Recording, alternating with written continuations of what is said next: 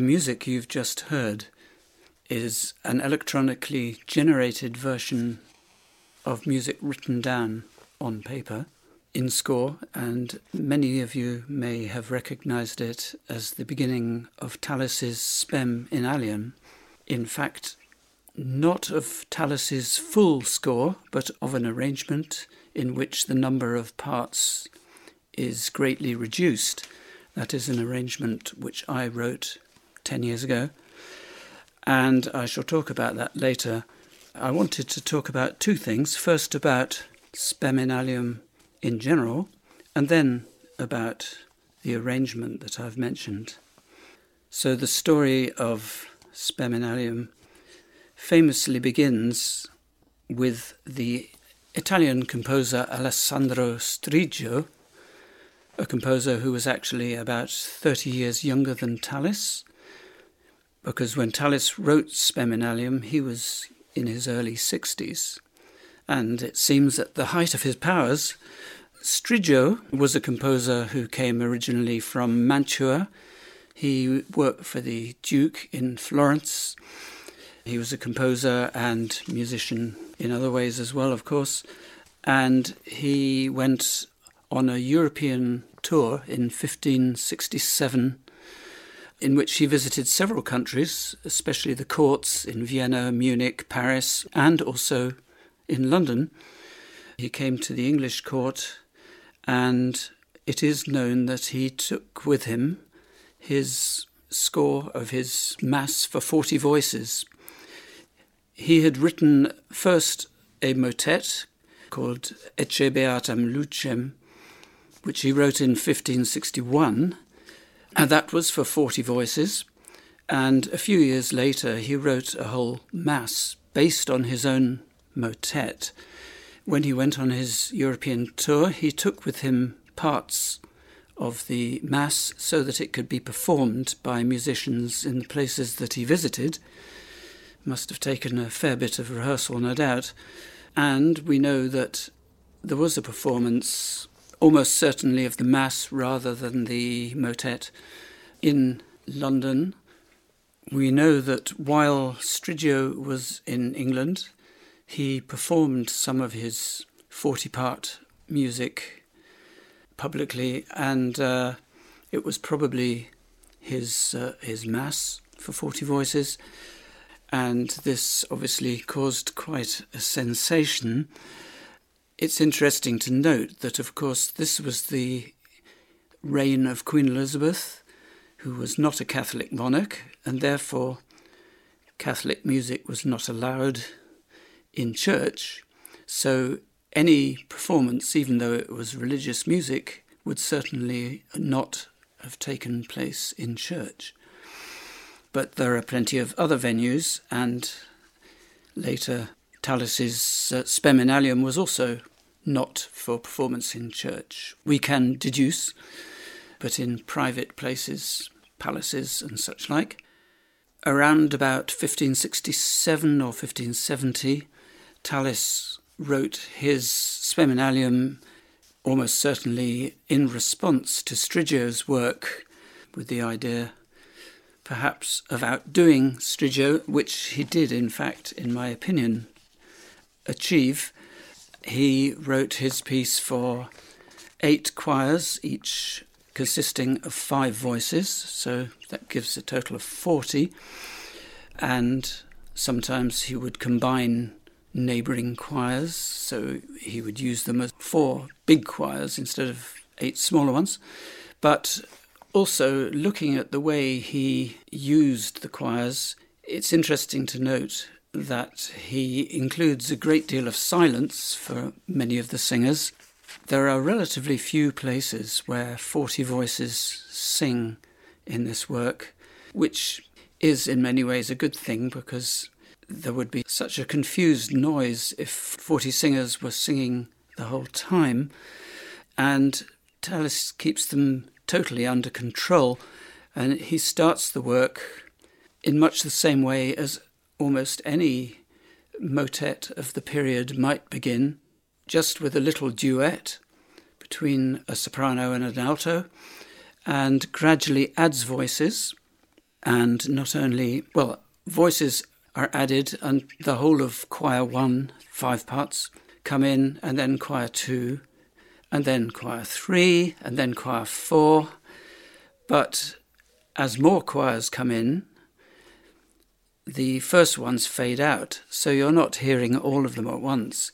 But if you assume that the singers are spread out in space and perhaps even in a circle, then the music would be moving around.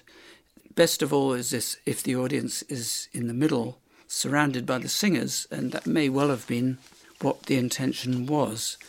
It's possible that this work was sung at Nonsuch Palace, uh, Nonsuch House, which was the biggest Renaissance uh, palace in England. It had belonged to King Henry VIII and later belonged to the Earl of Arundel, who uh, owned it at the time when this performance is thought to have taken place there.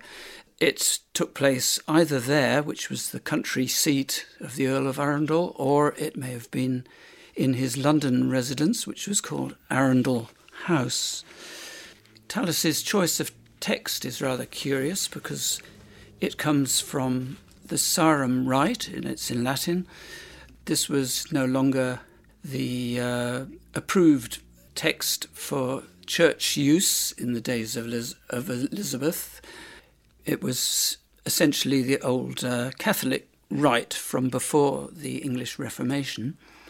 So we don't really know exactly why he chose this particular text, just as we know relatively little about the circumstances of the first performance, and we also don't have an original 16th century copy of the music. The earliest one we have is from about 1610. Before I go on, I should remember to mention a very useful introduction to Spem in Alium is a YouTube documentary which you can find on the internet and watch for free. It's only three quarters of an hour. It's a very good introduction covering all the ground, all the known facts, certainly by the Finnish composer Jaakko Mäntyjärvi, and I strongly recommend it.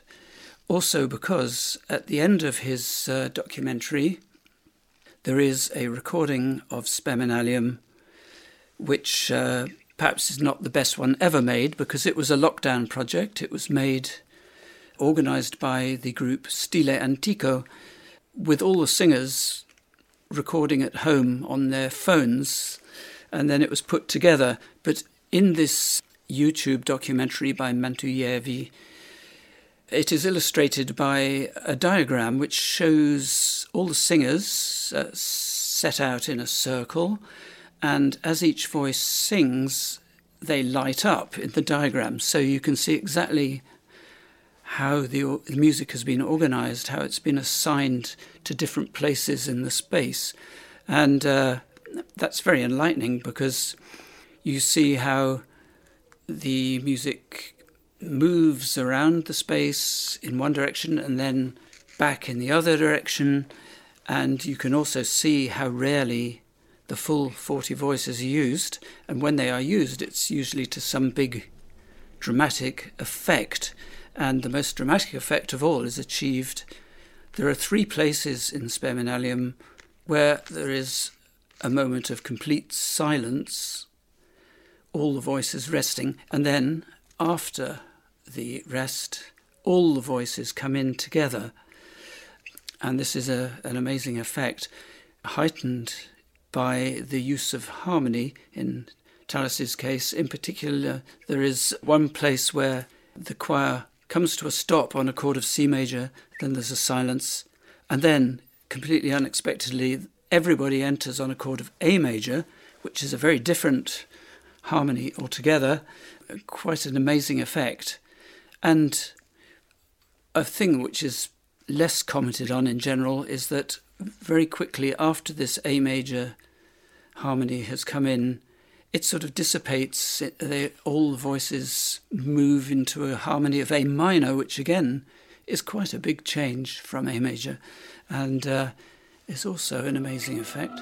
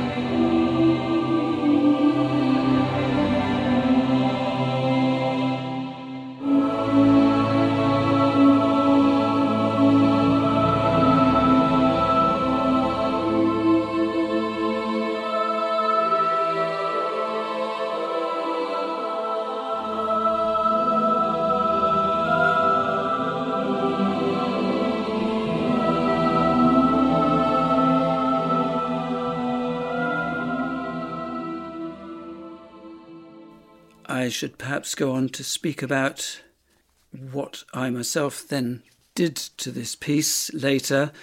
Ten years ago, I composed an arrangement of this piece for only 11 voices. There was a good reason for that number. It was uh, to celebrate the 20th anniversary of my own ensemble, The Art of Music.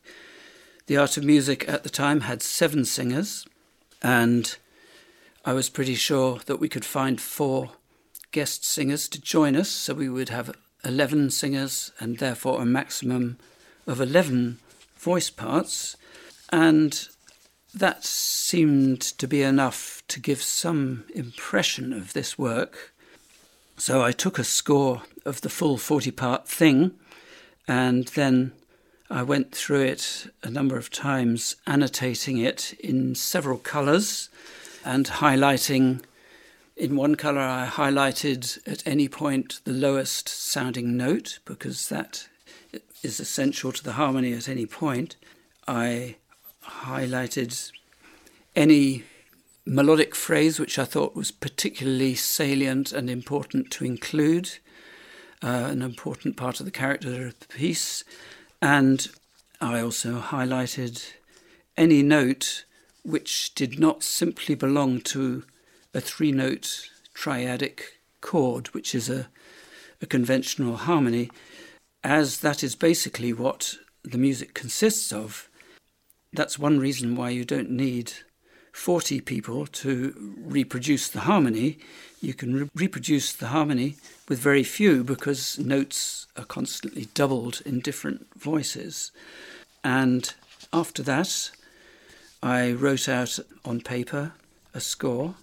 Then later I put it into a computer so that I could play back a MIDI file and hear the general effect of it. And uh, tweaked it a bit. And uh, the thing was finished, really. And we duly performed it in 2013 in Luxembourg. And I also posted my score on the website of the Choral Public Domain Library, which is a website containing free choral music, scores that anybody can use freely for non commercial purposes. Um, so anybody in the world can sing this music if they want to and perform it. And uh, there have been a number of performances around the world. There's certainly been one in Cape Town, there's been at least one performance in Holland. There's been a performance at the Brighton Early Music Festival in England, which I went to hear. And there have probably been other performances which I don't know about. And of course, not only performances, groups have uh, used the music just to sing for their own pleasure and interest. And this, of course, was very much the intention because um, I've twice sung the 40 part version myself, twice performed it in different places. And uh, one thing I know is that if you're taking part in the performance yourself as a singer, you cannot hear very much of what's going on. The audience gets the overall effect, but the singers themselves really miss out on it because there's so much they can't hear when they're singing themselves, and also being quite distant from some of the other singers. So, one of the aims of the reduced score, which is, of course, not an improved score, not an improvement on the original, but something that serves practical purposes because it can be sung by people who don't have the same resources, who don't have eight five part choirs in the same place. And the idea is to give a, an overall view, an overview of the whole work or the essential features of it as I see them, that the singers can actually more or less hear as they sing it themselves. Um, which can be an interesting experience. Later, I wrote a similar arrangement of Striggio's motet, the original work from which this all began, which I have also posted online, and it's for exactly the same 11 part group, so that it could be, could be performed in the same programme if people think it's interesting to show what Striggio wrote, because Striggio's music is much less well known. And rightly so, I think. His harmony is less interesting than Tallis's. His counterpoint is also, well, there is actually very little of it in the motet. Uh, most of the movement consists of scales and arpeggios rather than actual melodic material. And I th- feel that these are some of the respects in which Tallis surpassed Striggio considerably. But that's not to say that Striggio's work is never worth even hearing. Uh, there's no harm in hearing it, especially if you hear it first and afterwards you hear a recording or you hear a performance of Tallis's work. That is the essentials of what I wanted to tell you about Spem in Alium.